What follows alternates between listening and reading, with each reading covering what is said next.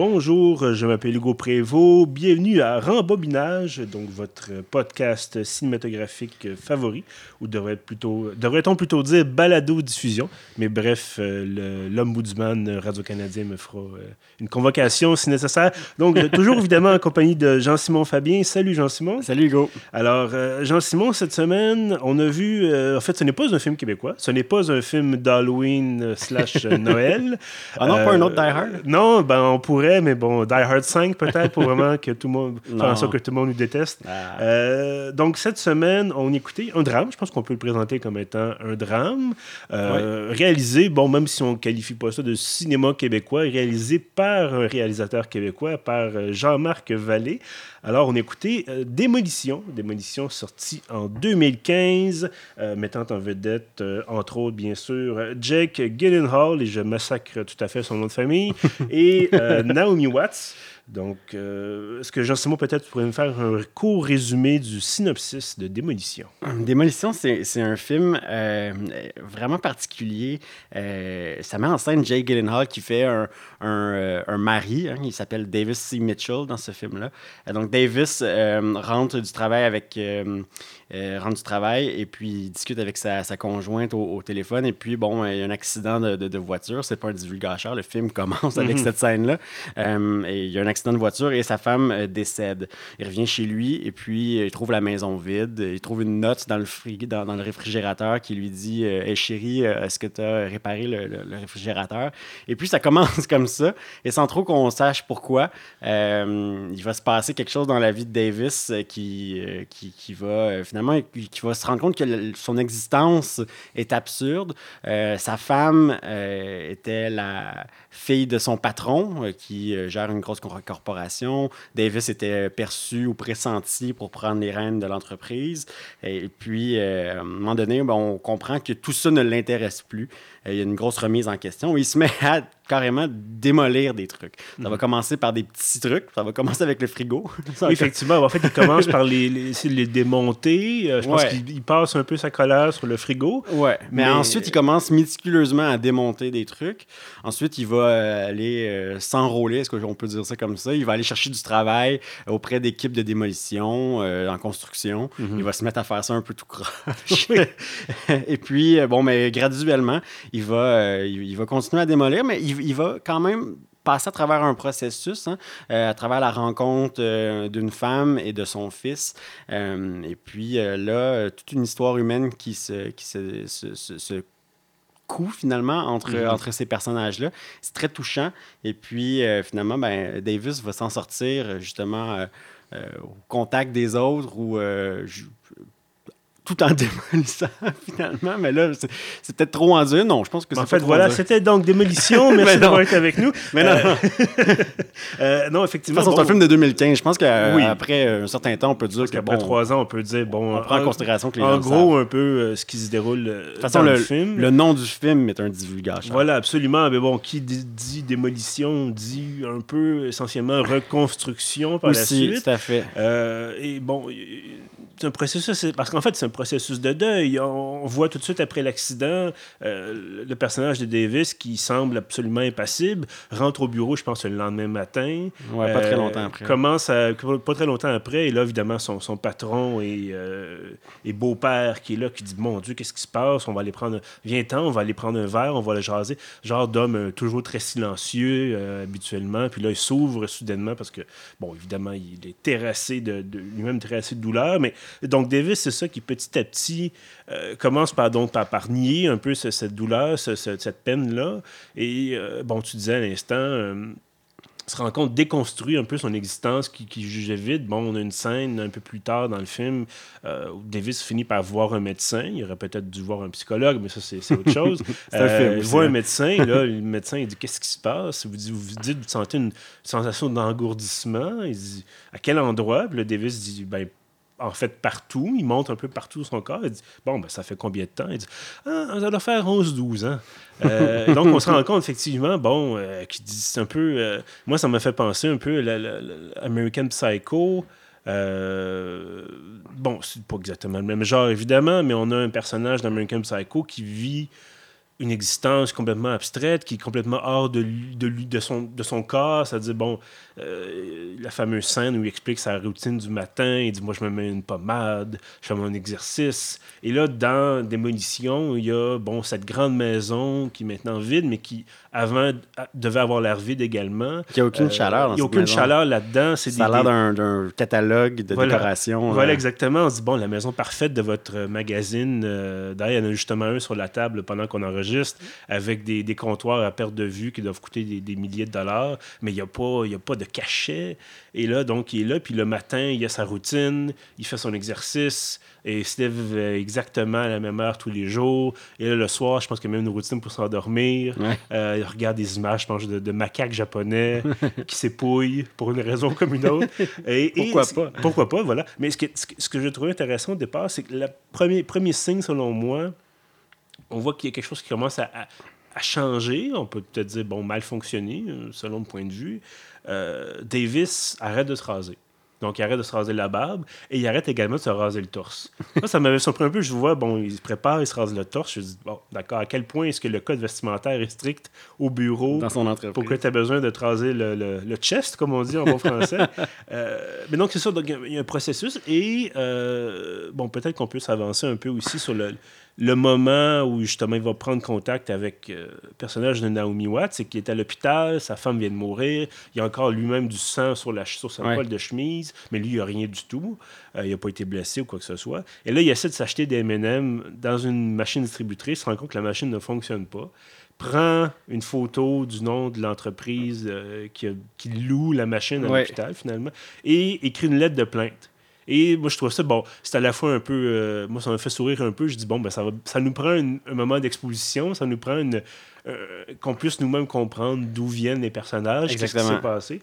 Et ça va se produire sous la forme d'une série de lettres adressées au service à la clientèle. C'est vraiment dans la euh, première lettre qu'on comprend justement d'où vient le personnage, son engourdissement dont tu fais mention au médecin est évoqué dans cette lettre-là. Et il se livre complètement corps et âme dans cette première lettre de plainte-là. Et puis pour moi, c'est vraiment, ben, en fait, c'est l'élément déclencheur du film. Mm-hmm. Et c'est tout à fait euh, intéressant de la manière dont ça se produit. Euh, puis même la, réponse est, oui, effectivement. La réponse est étonnante. Bon, il écrit une, deux, je pense, ça fait, il écrit trois lettres. Et éventuellement, il a reçu un coup de téléphone et c'est la personne responsable du service à la clientèle de l'entreprise qui dit ben écoutez, il m'avait écrit trois lettres, euh, c'est une femme, donc ça m'a perturbé. Euh, là, Davis rend compte, il répond, il dit écoutez, il y a deux. Est-ce que vous appelez souvent vos clients à 2 heures du matin? Puis là, on se rend compte qu'il y a quelque chose. Exactement. Il y a eu un impact parce que bon, peut-être que d'habitude, je suis pas mal certain que si vous écrivez, si toi, mettons, tu te mettais à écrire demain matin des lettres. Euh, aussi émotionnellement chargées que celles que envoie Davis. Je suis pas mal certain que la compagnie risque de t'appeler en disant s'il vous plaît, arrêtez ou peut-être vous devriez aller, consulter, aller consulter. Envoyer une euh, brochure d'infos suicide. Voilà, exactement. Euh, mais bon, c'est ça, évidemment. Bon, dans un film, il faut qu'il y ait un scénario qui pose, il faut qu'il y ait un espoir de rédemption peut-être pour notre personnage. Euh, parce qu'au départ, il n'est pas tellement attachant il écoute pas sa femme, il est pas là dans la relation, euh, il est pas heureux là-dedans, il travaille pour son beau-père, mais il, n'aime aime pas ça. Euh, je pense qu'il explique au début. Il aime pas ça, mais il est doué. Il aime pas ça, mais il est doué, c'est ça le pire. Il dit dans sa, une des premières lettres, il dit Je travaille pour une grande entreprise de finances, on achète plein de choses, on vend plein de choses, on gère des milliards, mais on touche jamais rien de concret. Euh, c'est un peu ça aussi qu'il va aller chercher dans, dans, dans l'acte de démolition. C'est quelque chose de purement physique on le voit toucher aux objets, on le voit, bon, avant qu'ils se mettent à les briser, mais on le voit minutieusement, tu disais, bon, démonter des choses, puis il, installe les pièces. Euh, les pièces détachées euh, en ordre sur une surface plane visible. Et dans cette manière, euh, dans, cette manière-là de faire, on, comprend qu'il y a une volonté réelle de le reconstruire ensuite. Mhm. Finalement, bon, mais ça, oui, ça, va prendre le bord. ça va prendre le bord. Mais oui, tout à fait. Euh, c'est intéressant de le voir si minutieux dans, dans, dans, les débuts de son processus de deuil. Moi, j'aurais envie de t'entendre sur justement cette question-là du deuil, parce qu'il y a le beau-père dont le, nom de l'acteur m'échappe malheureusement en ce moment. J'aurais peut-être dû noter avant qu'on commence à enregistrer, mais c'est un acteur très connu là, qui a joué entre autres, qui faisait le, père. Euh, d'un des personnages principaux dans American Beauty, euh, le fameux père là, très, très masculin, très macho, et qui finalement s'avère se questionner sur, sur sa sexualité. Euh, c'est un rôle qui est un peu repris ici. Il y a des certaines. Bon, il n'y a pas la question du questionnement sur l'orientation sexuelle, mais il y a la question de, de toute cette, cette, masculinité-là, qui, ces émotions refoulées. Puis j'aurais envie, j'aurais envie de t'entendre, toi, sur cette perspective entre. On a un Davis, on a un Jack Gyllenhaal qui très rapidement se débarrasse de ce vernis d'homme fort, d'homme dur, et qui entre un peu plus en contact avec ses émotions, même si c'est une façon un peu euh, excentrique. Et ce père-là qui refuse jusqu'à la fin, jusqu'à presque la toute fin, d'admettre qu'il est malheureux. Enfin, il l'admet, mais d'admettre vraiment que, lui, il a de la misère avec ça. Mais c'est un homme qui, pour qui la, la ça c'est typique d'une de, de, certaine génération. Hein. Euh, c'est un homme pour qui euh, sa vie a été prise en charge. Euh, il a étudié pour, pour devenir ce qu'il est. Et mm-hmm. puis sa vie a été organisée de A à Z. Et c'est cette, catégorie d'hommes-là qui ont mis des, règles strictes dans mhm. leur vie personnelle, professionnelle, dans leur vie de couple, dans leur vie familiale. Donc, il y, a des codes à respecter. Et puis, euh, on voit clairement que les, les, codes ne fonctionnent plus pour Davis et que devant le je m'en foutisme de, de Jake, euh, de Jake en fait, de Davis, il y, y, y, a un backlash qui est vraiment, qui, qui vient chercher ce, son beau-père très très loin dans, dans, dans ses retranchements. Euh, c'est deux hommes qui n'ont pas le même, euh, le même justement code de valeur. Et puis c'est son grand antagoniste. Finalement, les, euh, les deux s'écoutent pas, les deux n'essaient pas de se comprendre non plus. Mhm. et devant une réaction de l'autre, l'autre va, va se braquer. Et puis ça en fait finalement une relation qui est profondément humaine, mais quand c'est ton patron, euh, quand c'est ton beau-père qui dit comment vivre ton deuil, c'est ça peut être révoltant aussi. Oui, effectivement. Surtout, bon, qu'il semble jamais avoir eu vraiment d'amour entre les deux. Non, non, mais il semble même pas avoir euh, déjà aimé sa femme. Il dit, là, à un moment donné, dans, un, dans, une pièce de dialogue où je pense même que c'est dans une lettre euh, qu'il écrit au service à la clientèle. donc, donc, donc, voilà, c'est... Mais je pense qu'il y a également un dialogue dans... Je pense que Davis est dans le train puis il rencontre la personne qui va s'avérer être sa, sa, future euh, relation, euh, bref, euh, le personnage de Naomi Watts, qui s'appelle Karen, Karen, je sais, je pense que oui. et donc, il se, fait se, fait poser la question pourquoi est-ce que vous avez épousé votre femme? Puis il dit bah, parce que c'était facile. Là, on se dit, oups, il y a quelque chose. Mais bref. En étant l'employé le plus le plus doué de l'entreprise, c'est presque un mariage arrangé contemporain. Mais en même temps, parce qu'on a beaucoup. Bon, il y a un montage très, très intéressant, puis on pourrait y revenir euh, un peu plus tard. Il y a une technique de montage, bon, euh, assez saccadée, mais qui, permet d'avoir des images, des flashs, beaucoup, beaucoup de flashbacks. On se rend compte que malgré tout, Davis éprouvait de l'amour, certainement de l'affection pour sa défunte épouse, et que lui-même, peut-être, n'a jamais voulu se l'avouer, qu'il se disait, bon, mais justement, comme à l'image de mon beau-père, à l'image de mon patron, ma vie est structurée comme ça, euh, le sentiment, c'est bien beau, mais c'est de, façade, puis qu'en même temps, on n'a jamais, il n'a jamais vraiment, lui, avoué ce sentiment, ces sentiments de, de bon, comme ça, peut-être pas d'amour, mais certainement, il était attaché. Mm-hmm. Euh, mais bon. Et à l'opposé complètement du spectre, on a le personnage de Karen, le personnage de Naomi Watts, euh, qui vit une sorte de relation on and off, une sorte de, un peu malsaine. Un peu malsaine avec son, elle-même son propre patron. Euh, et qui, a, qui élève un enfant. Oh, bon, mère monoparentale, on se doute bien que son patron n'est pas le père de son, de son mm, garçon, euh, qui élève un garçon, mais qui, qui en fait est déjà trop tard pour l'élever. Il, y a, un, dialogue, a mené un échange avec, euh, avec Davis et a dit Mon fils, j'ai un fils adolescent qui a 15 ans, qui a l'air d'en avoir 12, mais qui agit comme s'il en avait 21. Et elle a dit J'en suis terrifié. Ouais bon, on fait la connaissance de, de, en question. Euh, il jure comme un chartier. Pardon. Euh, peut-être pour se donner un genre. Bon, euh, il se pose lui-même, ça, lui, il se pose des questions sur sa sexualité. il essaie des armes à feu. On a l'impression qu'il a peut-être des pensées suicidaires parce que justement, c'est clairement un excentrique. Il est très, très excentrique. Il, se déguise un peu en femme. Bon, il, veut choquer. Euh, mais en même temps, il est rejeté euh, là-dedans. Donc, pourquoi pas, pourquoi pas euh, choquer, en donner plus que le client demande, finalement. Et puis. euh, Toute comparaison avec un Non. gars de la disque récent ne, se fera pas. là. On va pas là. On va pas là. Euh, mais bref, euh, c'est ça. Donc, il y a toute une, une volonté. Bon, euh, il y avait un échange. Je me dis, bon, est-ce que, est-ce que le personnage de Gyllenhaal est un modèle à suivre ou pas? Euh, À vous de juger, mais il y a un échange contre au magasin. euh, Davis achète du matériel de démolition, des Ouais. masses, bon, Ouais. et tout. Et là, le garçon, il demande, est-ce que tu penses que je suis gay? Et l'autre, il dit Est-ce que tu- toi, tu penses que tu es gay? Est-ce que tu aimes les filles? Est-ce que tu aimes les garçons? Puis finalement, on se rend compte qu'il aime peut-être plus les garçons que les filles, puis c'est tout à fait correct. Et là, Gyllenhaal, il dit Ben écoute, euh, tu sais, à ton âge, euh, prends donc quelques années où tu fais semblant d'être attiré par les filles, puis après ça, va-t'en en ville, déménage, va-t'en à San Francisco, de va-t'en en Californie, j'imagine, dans, dans le film, euh, va-t'en, ou peut-être Los Angeles, si t'aimes le, le temps chaud, mais en, vrai, en gros, c'est quitte la banlieue, quitte un milieu qu'on imagine être conservateur, plus conservateur, et va vivre ta vie ailleurs.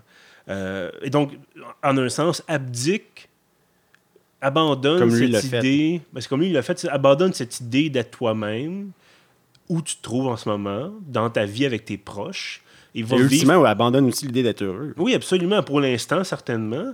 Puis après ça, bon, euh, va être heureux ailleurs. Mais bon, euh, est-ce qu'il va être vraiment heureux s'il va ailleurs? Il n'y a pas toute l'idée de fuite, Mhm. encore une fois, qui, était- qui- qui est centrale, en fait, dans, dans ce film-là. Bon, même Naomi Watts on- semble fuir euh, quelque chose. Est-ce qu'elle fuit ses responsabilités de mère? Est-ce qu'elle fuit sa propre existence? Elle ne doit pas être particulièrement heureuse d'être au service à la clientèle d'une compagnie de machines distributrices. Ouais. Euh, Euh, Il y a quelque chose de très passif dans son attitude aussi Oui. euh, euh, par rapport à sa relation justement avec son patron, par rapport à sa relation aussi avec, avec Davis. Elle, elle tisse des liens, mais elle se laisse pas non plus, elle se dévoile pas non plus tant Mhm. que ça. Euh, elle s'inquiète pour Davis. Je veux dire, elle veut pas non plus euh, qu'il s'imagine plus que ce que leur relation est.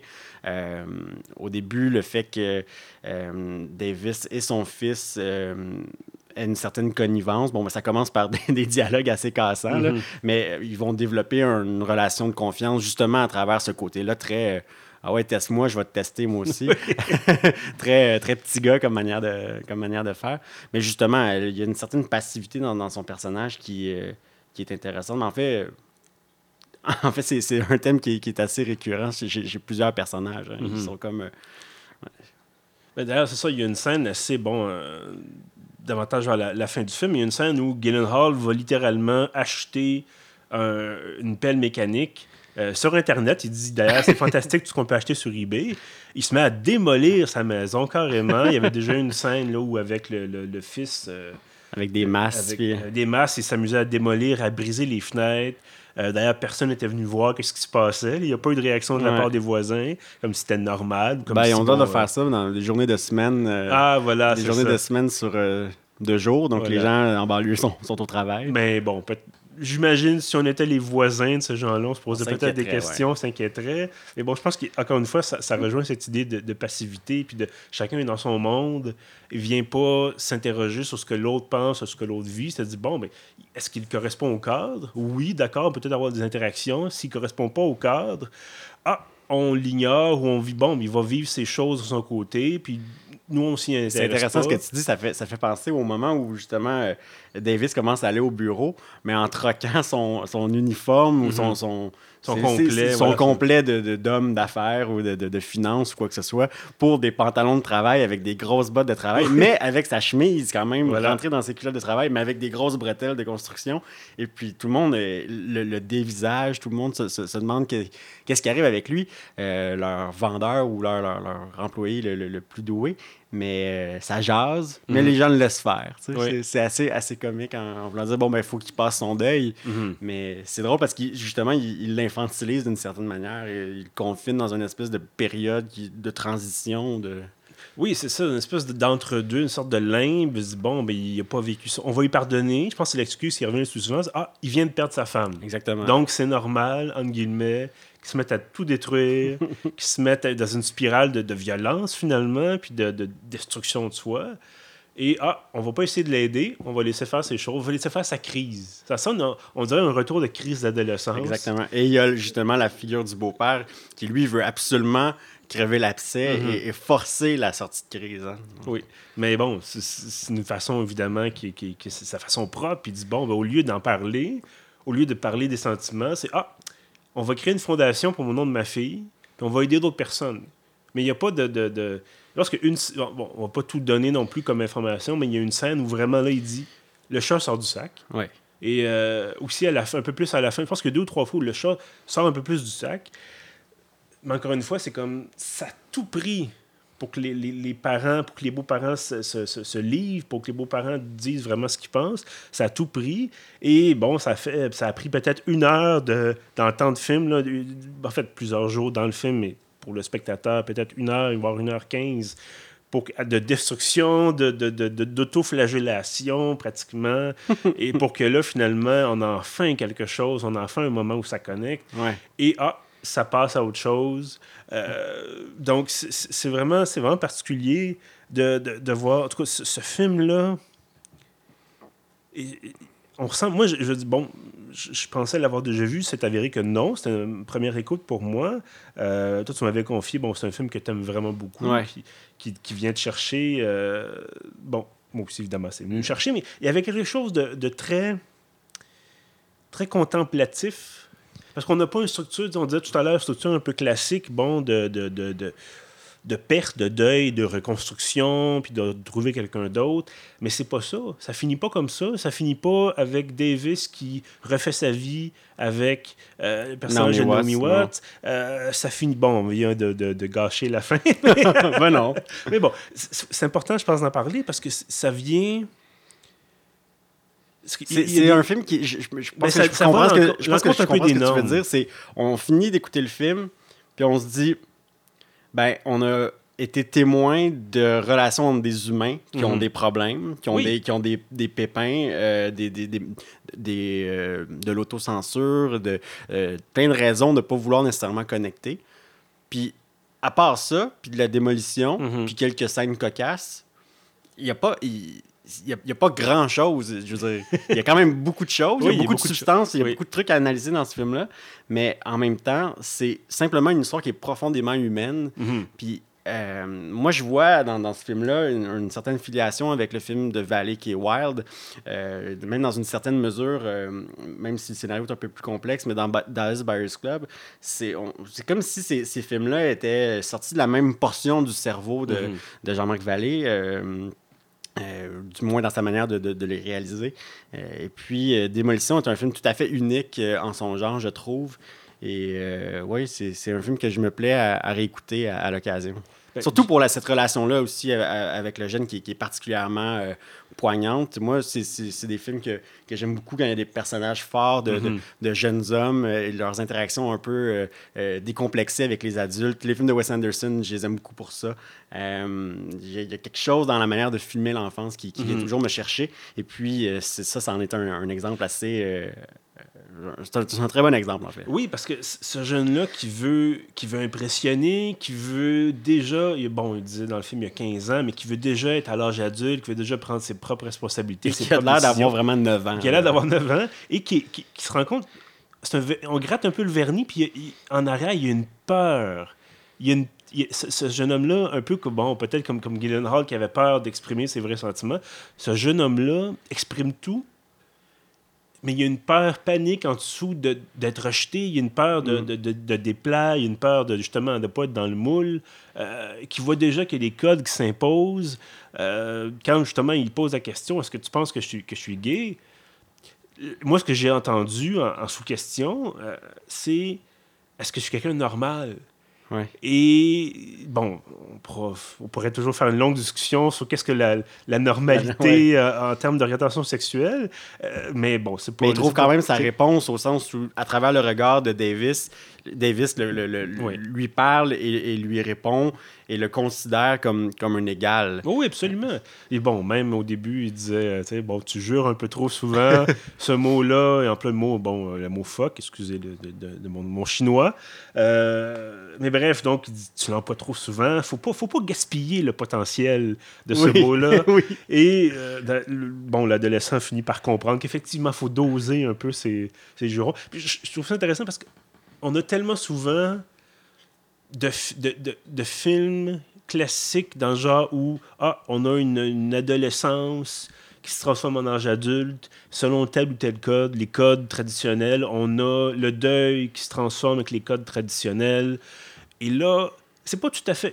On a quand même. On voit les codes. Ils sont encore employés, sont encore là, mais ils sont transcendés un peu. Ils sont transgressés. Pas trop, juste assez. Ouais.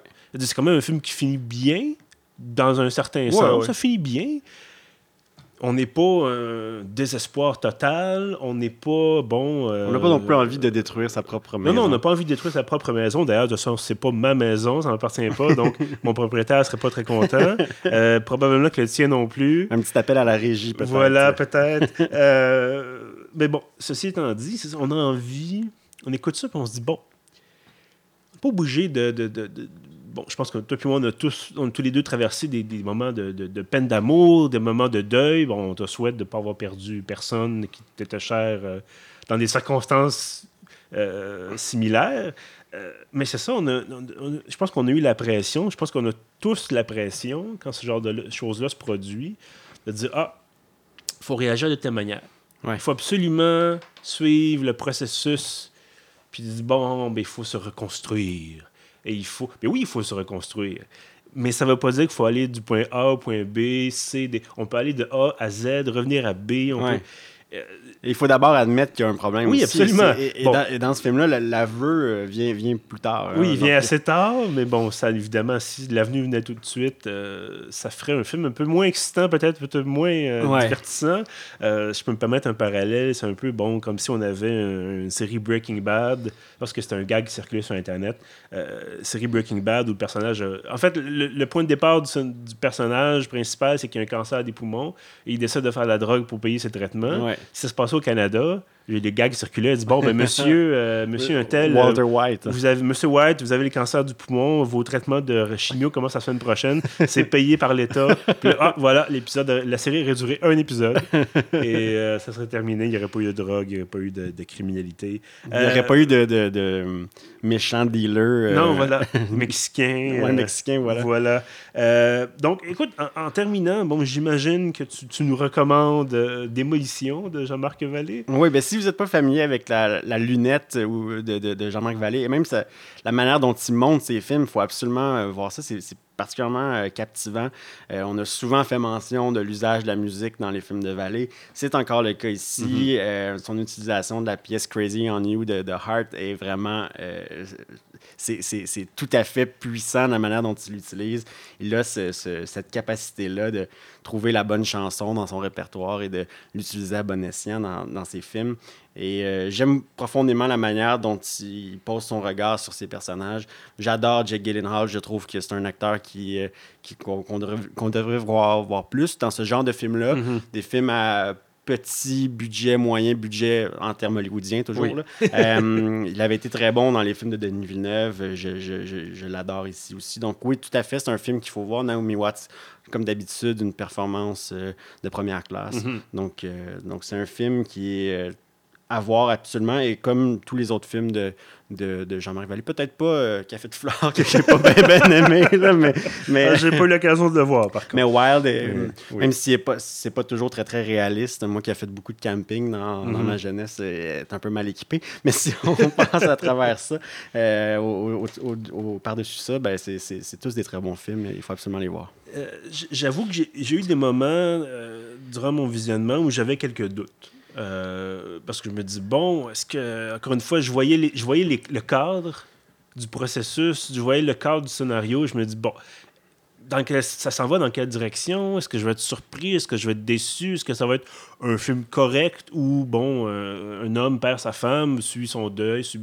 rencontre quelqu'un d'un peu excentrique, et là, ah, soudainement, c'est le nouvel amour, la nouvelle flamme. Et en fait, j'ai été agréablement surpris. En fait, ça aurait été décevant que ça soit ça, je pense. Ben, ça aurait été, effectivement, parce que de dire, bon, ben, ça aurait pu être n'importe qui d'autre que Jean-Marc Vallée. Euh, Jean Vallée, bon, encore une fois, moi, j'ai pas vu Café de Flore, mais les autres, euh, bon, euh, certainement, comme tu disais, ça, ça sort un peu du cadre, ça c'est un peu, un peu plus d'imagination puis d'audace. Euh, tant mieux d'ailleurs s'ils disposent des, des, ressources puis de la liberté d'expression pour, pour ce faire. Euh, euh, oui, absolument. recommandation. c'est pas évidemment, on parle pas de la même chose. Bon, c'est évidemment pas du même registre que Die Hard ou Les Affamés ou All the President's Men. on, est quelque, on est ici, je pense, un film qui, qui peut déranger. Et je pense que c'est une bonne chose. comme je disais, moi, ça m'a ça, un peu surpris dans le bon sens du terme, mais ça m'a surpris. Et il y a des moments donnés, des scènes où j'étais comme ah, peut-être que je n'étais pas, pas tout à fait à l'aise, pas parce que c'était mal joué ou parce que le scénario était mauvais, simplement parce que la scène comme telle, le moment comme tel, me mettait peut-être moi-même face à certains dilemmes, certaines contradictions, de dire bon, ben, euh, pour moi, mon code de valeur, la façon dont on agit, c'est comme ça, et il y a des normes à respecter. Et là, ah, ces personnages-là cassent le moule en même temps, ça peut décoincer. Hein, oui, absolument. Nos, propres rapports un peu rigides euh, face euh, au deuil, à la mort, ou mhm. euh, à la manière justement de, de, de, vivre son deuil. Moi, je pense que ça peut être intéressant, mais, mais oui, c'est un drame avec plusieurs moments quand même comiques, un dialogue qui est bien ficelé, qui, qui fait sourire à, à, plusieurs moments.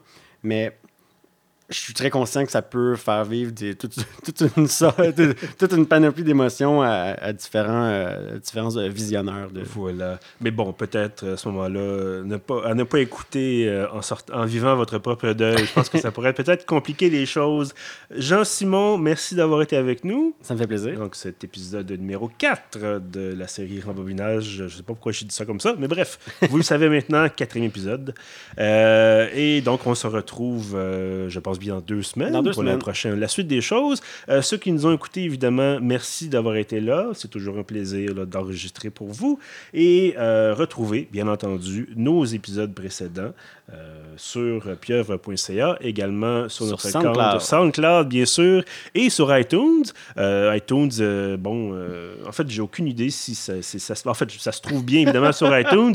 J'ai vérifié moi-même. Il ne semble pas y avoir d'autres personnes qui ont vérifié. Peut-être que ça en dit long sur la portée de ce podcast. Mais bref, euh, cessons ici ces atermoiements. Euh, et donc, je vous dis à bientôt. À bientôt.